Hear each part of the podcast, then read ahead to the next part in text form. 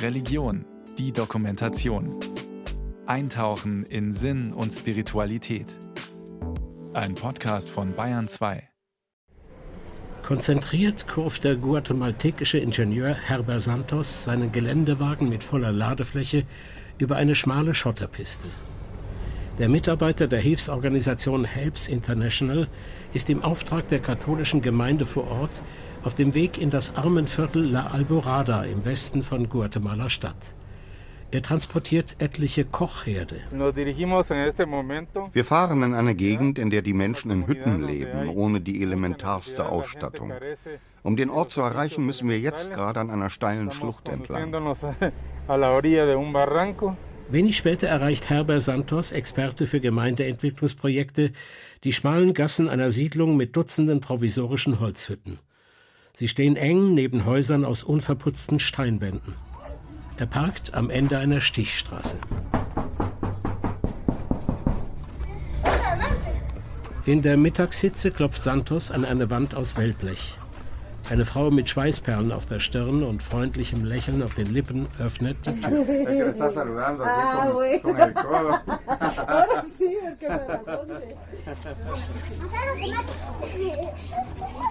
In Begleitung des katholischen Sozialarbeiters Cesar Puac betritt Herbert Santos den staubigen Hof.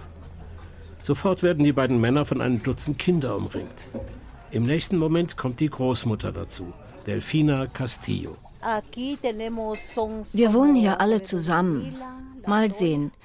Da ist Doña Mila, die Toya, Silvia, ich, Ara und mein Sohn. Wir wohnen zu acht in den Hütten. Acht Familien. Es gibt eine Menge Kinder. Eine hat zehn Kinder, eine fünf, die andere auch fünf. Mein Sohn hat zwei und meine andere Tochter hat vier. Die Familie ist ordentlich groß.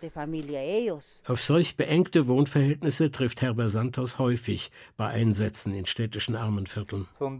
Ich sehe hier viele Personen zusammengepfercht auf einem kleinen Stück Land. Die Zimmer sind etwa vier mal vier Meter groß, für sieben, acht Personen. Das ist typisch für das städtische Leben in Guatemala. Dieser Ort gehört zu einem Bezirk, der direkt an das Zentrum der Hauptstadt grenzt. Es ist schwer zu glauben, dass dieses Armenviertel so nah an der Stadt liegt. Überall laufen Tiere herum, Hühner, Ziegen und Hunde. Hygiene spielt offenbar keine große Rolle. Die meisten Familien der Nachbarschaft haben keinen Herd zum Kochen. Ihre Mahlzeiten bereiten sie auf offenen Feuerstellen zu. Etwa die Hälfte der Bevölkerung Guatemalas kocht mit Holz. Häufig wird auch Müll verbrannt, Papier oder Plastik. Weltweit verschmutzen Millionen solcher Feuerstellen die Umwelt und zerstören Wälder. Die freigesetzten Mengen CO2 haben einen bemerkenswerten Einfluss auf das globale Klima. Dagegen verbrauchen Familien, die sparsame Kochherde nutzen, etwa zwei Drittel weniger Holz als Familien, die auf einer offenen Feuerstelle kochen. So verringert sich der jährliche CO2-Ausstoß eines Haushalts um zwei bis vier Tonnen. Die Kochherde auf der Ladefläche des Wagens von Herbert Santos haben eine Lebensdauer von mindestens acht Jahren. In dieser Zeit kompensiert ein Herd, statistisch betrachtet, den jährlichen CO2-Ausstoß von ein oder zwei Personen in Deutschland. Aber die sparsamen Kochherde sind nicht nur Klimaschutz-Champions. Sie schützen auch die Gesundheit der Menschen. Der warme Qualm der offenen Feuerstelle in der Küche von Dona Delfina trägt Feinstaub in alle Wohnräume. So werden die von der Weltgesundheitsorganisation empfohlenen Höchstwerte für gefährliche Stickoxide, Kohlenstoffverbindungen und Schwefel um ein Vielfaches übertroffen. Cesar Puac kennt die gravierenden gesundheitlichen Folgen. Die Lungen der Frauen und Kinder sind völlig verrußt. Für sie ist es normal, verschmutzte Luft einzuatmen. Darin sehen sie kein Problem. Unter den vielen Enkelinnen und Enkeln von Dona Delfina leidet fast immer ein Kind an schwerem Husten oder einer Augeninfektion. Das kann zu Atemwegserkrankungen und Erblindung führen, zu einer Lungenentzündung und Krebs. Sauerstoffmangel beeinträchtigt die Entwicklung des Gehirns. Kleinkinder, die täglich stundenlang im Qualm gelegen haben, werden zeitlebens an Hirnschäden und Wachstumsdefiziten leiden.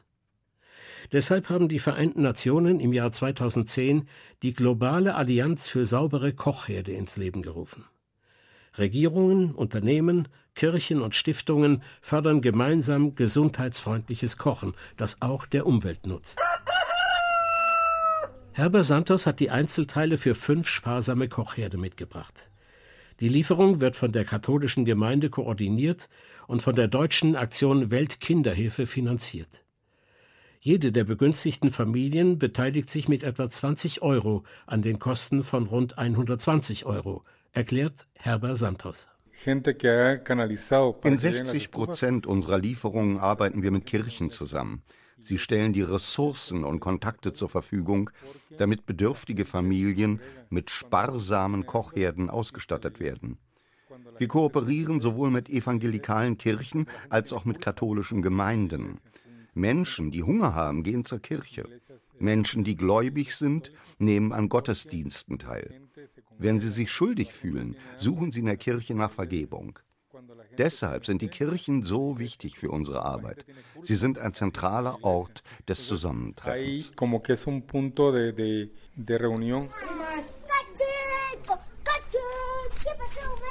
Die älteste Tochter von Doña Delfina, Araceli, hat schon als kleines Mädchen auf offenem Feuer gekocht. Einmal habe ich meinen Fuß verbrannt. Ein anderes Mal habe ich mich am Arm verletzt, als ich Holz geschlagen habe. Wir sind immer die Abhänge runtergelaufen, um Feuerholz zu suchen. Heutzutage finden die Kinder der Gegend kein Holz mehr. Auf den wenigen unverbauten Wiesen der Siedlung stehen keine Bäume mehr, und der Zugang zur Schlucht ist durch Maschendraht und Verbotsschilder versperrt. Niemand soll das Buschwerk auf dem steilen Hang abschneiden, weil die Pflanzen den Boden vor weiterer Erosion schützen. Kürzlich hat uns ein bewaffneter Wächter verscheucht. Er warnte uns, er werde schießen, wenn wir nicht abhauen. Holz suchen ist gefährlich geworden. Du kannst erschossen werden wegen ein wenig Feuerholz. Am Tag zuvor hatte Dona Delfina vom Priester ihrer Gemeinde ein paar Holzscheite geschenkt bekommen. Ihre Enkelin Marlin brachte sie mit einer Schubkarre her und stapelte sie neben der Küche übereinander. Meist aber kauft Marlin das Holz im Nachbarschaftsladen gegenüber für zwei Quetzales das Stück. Das entspricht rund 20 Cent. Guten Morgen, Donja Letti. Entschuldigung, was kosten die Holzscheite heute? Die kleinen dort 1,50. 1,50. Geben Sie mir fünf. Fünf? Nein, sechs. Pro Monat geben Donja Delfina und ihre Tochter Araceli rund 200 Quetzales für Feuerholz aus. Umgerechnet 25 Euro. Das entspricht nahezu einem Zehntel des Familieneinkommens. Mit Holz für 10 Quetzales kann ich Tortillas backen und Bohnen kochen. Die Bohnen brauchen viel Holz, weil sie zwei, drei Stunden lang kochen müssen. Da musst du ständig nachlegen. Cesar Puac, der katholische Sozialarbeiter, hat die Installation der neuen Kochherde bei den Familien vorbereitet. Seit Beginn der Pandemie kümmert er sich vor allem darum, die Verteilung von Kleiderspenden und Grundnahrungsmitteln zu organisieren. Zurzeit werde ich oft von Gemeindemitgliedern angerufen, weil jemand etwas zu essen braucht.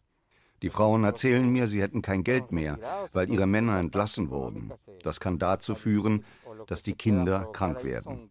Wenn ein Kind sowieso schon unterernährt ist und jetzt noch weniger zu essen bekommt, kann es nichts mehr lernen.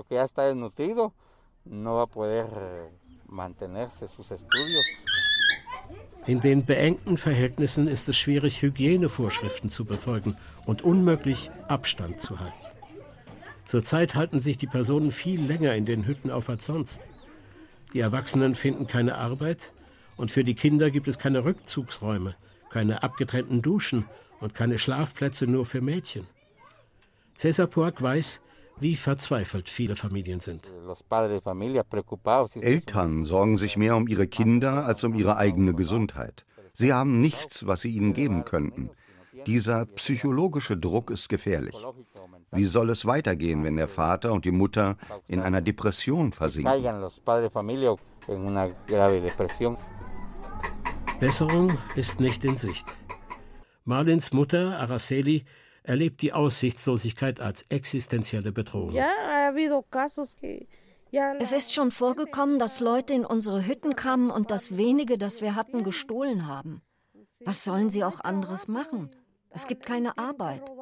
Sie sagen, sie müssten stehlen, um etwas essen zu können. Und je länger diese Krise dauert, desto schlimmer wird es werden. Cesar Puac beobachtet, wie Nachbarn der Kirche, die er seit langem kennt und die noch nie in ihrem Leben ein Verbrechen begangen haben, in die Kriminalität gedrängt werden. Meist beginnt es mit dem Diebstahl von Nahrungsmitteln. Das führt dazu, dass die Menschen Angst bekommen und sich untereinander misstrauen. Bei uns in der Kirche gibt es Frauen, die helfen wollen. Sie wollen bedürftige Familien besuchen und sie unterstützen. Aber das erlauben wir nicht mehr, weil wir sie nicht in Gefahr bringen wollen. In den engen Gassen dieser Siedlung ist es nicht mehr nur nachts gefährlich. Auch tagsüber kann man überfallen werden. In dieser Gegend gibt es viel Gewalt. Guatemala ist eines der gewalttätigsten Länder der Welt. Auch deshalb ist die Kooperation mit den Kirchen so wichtig für die Umsetzung der Projekte meint der Ingenieur Herbert Santos. Die Mehrheit der Bevölkerung Guatemalas ist gläubig. Wenn wir in Begleitung von Mitarbeitern der Kirche in eine Gemeinde kommen, dann kann man davon ausgehen, dass die Umsetzung des Projekts sicher sein wird. Die Unterstützung durch eine Gemeinde ist auch deshalb so wertvoll, weil die Arbeit so gefährlich ist. Die Kirche ist häufig die einzige Institution, der ein Großteil der Bevölkerung vertraut. Sonja Delfina und ihre Familie haben leidvolle Erfahrungen mit der Gewalt in Guatemala. Tochter Araceli erinnert sich, wie ihr älterer Bruder bedroht wurde. Er hatte sich geprügelt. Daraufhin schwor die andere Familie Rache. Und wirklich, als 15 Tage später Aracelis kleiner Bruder mit Freunden vor einem Laden mit Murmeln spielte, wurde er von zwei Männern erschossen. Ich habe gesehen, wie sie ihn getötet haben. Er war 13 Jahre alt. Das war eine schlimme Sache. Die Männer kannten mich nicht, aber ich kannte sie. Ich wollte gerade Tortillas kaufen in dem Laden von Doña Juana, als die drei zu schießen begannen. Ich sah, wie mein kleiner Bruder in den Laden lief, aber einer von denen ist hinterher und hat ihn getötet. Mein Bruder blieb auf dem Boden liegen. Ein anderer Junge war noch lebendig und wollte wegkriechen. Da kam einer der Männer zurück und tötete ihn mit einem Schuss in den kleinen Kopf. Auf die Hilfe der Polizei kann die Bevölkerung nicht zählen. Die Sanitäter kamen und auch die Polizei. Ich ging zu einem der Polizisten und habe ihm gesagt, wer es getan hat. Er fragte mich, und wo sind diese Männer jetzt? Einer von ihnen stand ganz in der Nähe. Ich sagte, er war es. Der Polizist antwortete, sei still und sag nichts mehr. Das ist jetzt ein Geheimnis. Der Fall wurde nie aufgeklärt. Das überrascht den katholischen Sozialarbeiter Cesar Puac allerdings nicht. Er weiß, dass Polizisten und Täter Abmachungen treffen. Seine eigene Familie hat das auch erlebt, als zwei seiner Neffen ermordet wurden. Unterdessen räumt Marlin die alte Feuerstelle weg, um Platz für den neuen Kochherd zu schaffen. Erst hat sie drei große verrußte Steine aus der Küche getragen, jetzt fegt sie die Asche zusammen. Wir Mädchen müssen früh kochen lernen und Tortillas formen. So ist das eben, auch wenn wir uns oft an der Feuerstelle verbrennen. Und der Rauch im Hals fühlt sich an, als würdest du keine Luft mehr bekommen. Als nächstes schwingt Marlin eine Axt, um ein paar Holzscheitel zu spalten. Ihre Mutter Araceli weiß, wie gefährlich das Kochen auf einer Feuerstelle ist. Trotzdem hat sie nie etwas an der Situation geändert. Vor kurzem war ich beim Doktor, weil ich Schmerzen in der Lunge hatte. Er hat mich gefragt, rauchen Sie? Nein, habe ich geantwortet. Ja und, wieso sind denn Ihre Lungen dann so schwarz? Weil ich auf einer Feuerstelle koche. Und wenn es kein Holz gibt, dann verbrennen wir Müll, Plastik, alles, was brennt. Donja Delfina weiß, dass die Feuerstellen nicht nur eine Gefahr für die Lungen der Menschen sind. Es macht mir auch Angst, wenn sich die Kleinen dem Feuer nähern. Sie stellen sich auf einen Stein, um die Kaffeekanne greifen zu können oder irgendwas anderes. Neulich hat sich meine Tochter ordentlich verbrannt. Jetzt hat sie eine große Wunde am Bauch. Ist vor zwei, drei Tagen passiert. In Zusammenarbeit mit verschiedenen Bistümern koordiniert die Organisation Helps International auch Einsätze von Ärzteteams in Dörfern auf dem Land. Dabei hat Herbert Santos beobachtet, dass Verbrennungen zu den häufigsten Verletzungen unter den Kindern zählen. Das passiert, weil die Leute auf offenen Feuerstellen kochen. Sie haben keine Ahnung, dass es andere, weniger gefährliche Methoden gibt, die zudem viel weniger Feuerholz verbrauchen.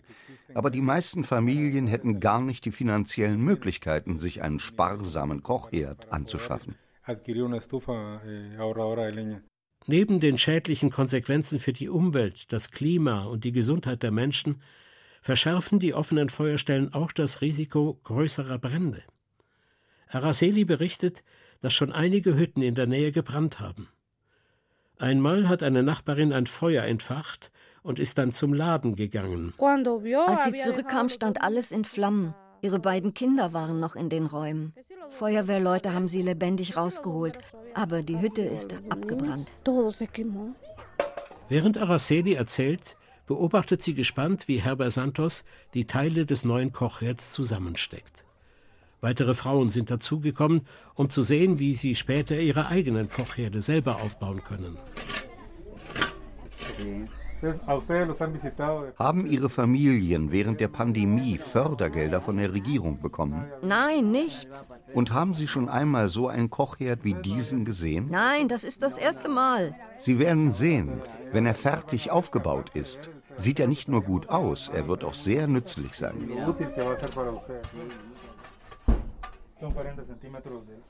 Sowas habe ich noch nie gesehen. Keine Ahnung, wie das funktioniert. Die vielen Teile sehen sonderbar aus. Hier auf dem Flugblatt ist ein Foto eines fertigen Kochherds. Der sieht sehr schön aus. Als erstes stellt Herbert Santos elf konventionelle Bausteine zusammen, als Fundament für den Herd. Anfangs können sich die Leute nicht vorstellen, wie die Herde aussehen werden. Sie wissen nicht, dass es effiziente Methoden gibt, mit wenig Holz zu kochen. Deshalb schauen sie sich die Einzelteile so ungläubig an.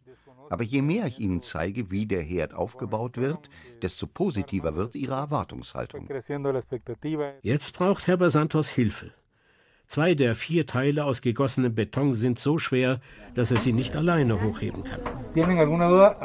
Haben Sie bis hierher irgendeine Frage? Nein. Alles klar. Dieser Herd wird die Art und Weise verändern, wie Sie kochen. Ihre Hütte wird nicht mehr voller Rauch sein und Sie werden sehen, dass sich Ihre Gesundheit verbessert. Es gibt viele Vorteile. Sie werden mehr Geld in der Tasche behalten, weil sie weniger Feuerholz kaufen müssen.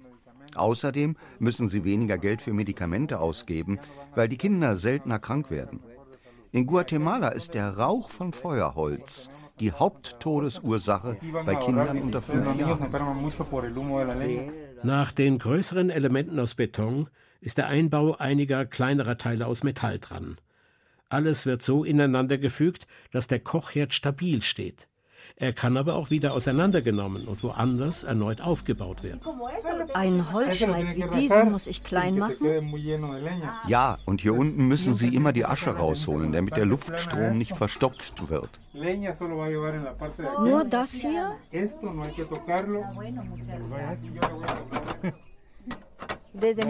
Sowas hätte ich gern schon früher gehabt, um mit mehr Ruhe kochen zu können und weniger Rauch einzuatmen. Herbert Santos ist überzeugt, dass das Kochherdprojekt nachhaltig wirken wird. Es fühlt sich gut an, Familien an Orten zu unterstützen, zu denen sonst nie Hilfe kommt. Wir stärken die Leute und wecken ihr Bewusstsein für nachhaltige Entwicklung. Aber wir sehen auch, wie viel noch zu tun ist. Der Weg, der vor uns liegt, ist noch sehr, sehr lang. Auch das Mädchen Marlene begutachtet neugierig den neuen Kochherd. In den kommenden Jahren wird sie wahrscheinlich diejenige sein, die ihn so häufig nutzt wie sonst niemand. Unsere Küche sieht jetzt völlig anders aus. Es wird nicht mehr all die Probleme mit dem Qualm geben.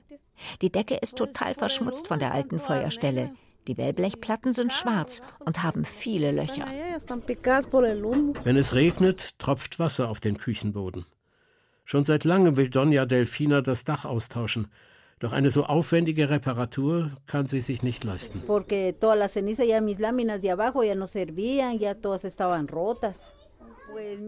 Aber der Herd, den ich heute bekommen habe, sieht wirklich schön aus. Sowas habe ich noch nie bekommen, von niemandem, auch nicht von meinen Söhnen. Ich bin glücklich. Es ist das erste Mal in meinem Leben, dass ich so etwas habe. Wenn irgendwo Nahrungsmittel verschenkt werden, gehe ich immer hin, aber oft bekomme ich nichts. Doch jetzt habe ich hier in meiner Küche einen Herd, der wirklich sehr nützlich sein wird, solange ich lebe. Und wenn ich nicht mehr da bin, werden ihn meine Kinder weiter nutzen.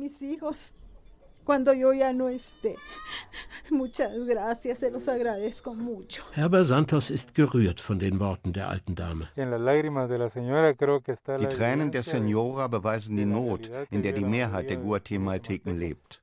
Es macht mich traurig, so viele Kinder zu sehen, deren Familien nicht das Notwendigste zum Überleben haben. Vielen Dank. Gott segne Sie. Einen Monat später. Herbert Santos kommt zurück in die Siedlung. Er schaut bei Donja Delfina und ihren Nachbarinnen vorbei, um zu überprüfen, ob alle Kochherde ordentlich funktionieren. Donja Delfina ist zufrieden. Ich koche jetzt alles auf den Herdplatten. Das geht schnell und verbraucht viel weniger Holz.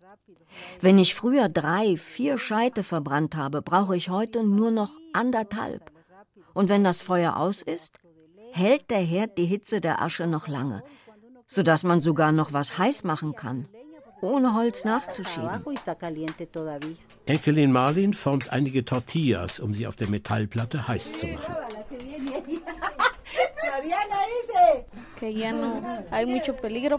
Das Feuer ist nicht mehr so gefährlich für die Kinder und die heißen Steine können ihnen nicht mehr auf die Füße fallen. Seit kein Rauch mehr in den Küchen ist, hat sich auch das soziale Leben in den Hütten verändert.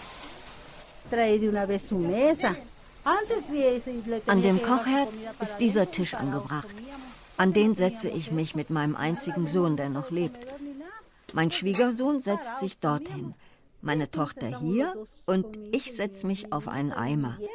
So essen wir alle gemeinsam zu Abend. Das macht mich glücklich. Ich bin so froh, wenn wir alle zusammen sind.